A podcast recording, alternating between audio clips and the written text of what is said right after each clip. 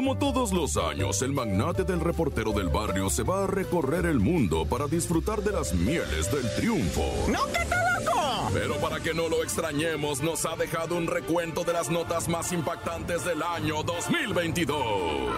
Es el show de la mejor 97.7 con el reportero del barrio.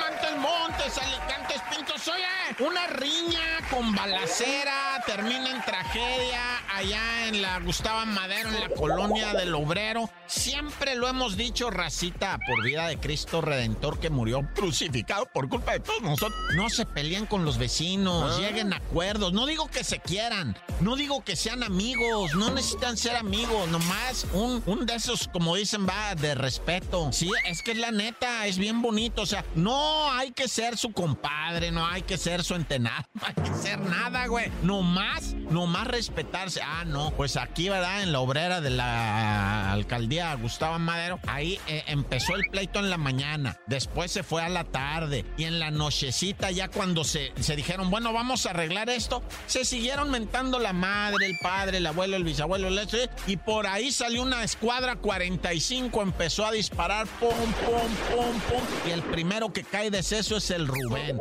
el padre de familia. La segunda que cae herida es la mamá.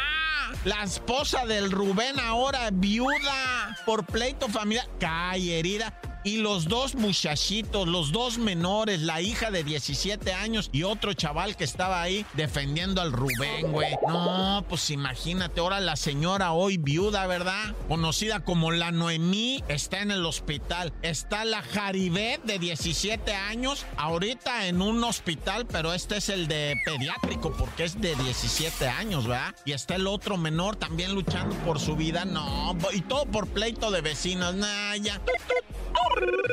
Oye, aquí te tengo una de un motociclista, un conductor de una moto que venía tendido el vato así recio, dicen los testigos, y de repente se derrapa, gira, maromea, queda lamentablemente sin vida. Pero cuando llegan los paramédicos dicen, ah, chirrión, pues este señor no se murió de la caída, aquí trae un disparo, güey, en la espalda, o sea, le tiraron con un 223, parece ser, porque encontraron un casquillo percutido y todavía hay que hacer los análisis de balística. Parece ser que de lejos con un carro le tiraron, con un 223 le pegaron en la espalda y el vato pues cayó de seso, ¿verdad? Pues imagínate una R15 que te tiren en el ojo, nah, ya.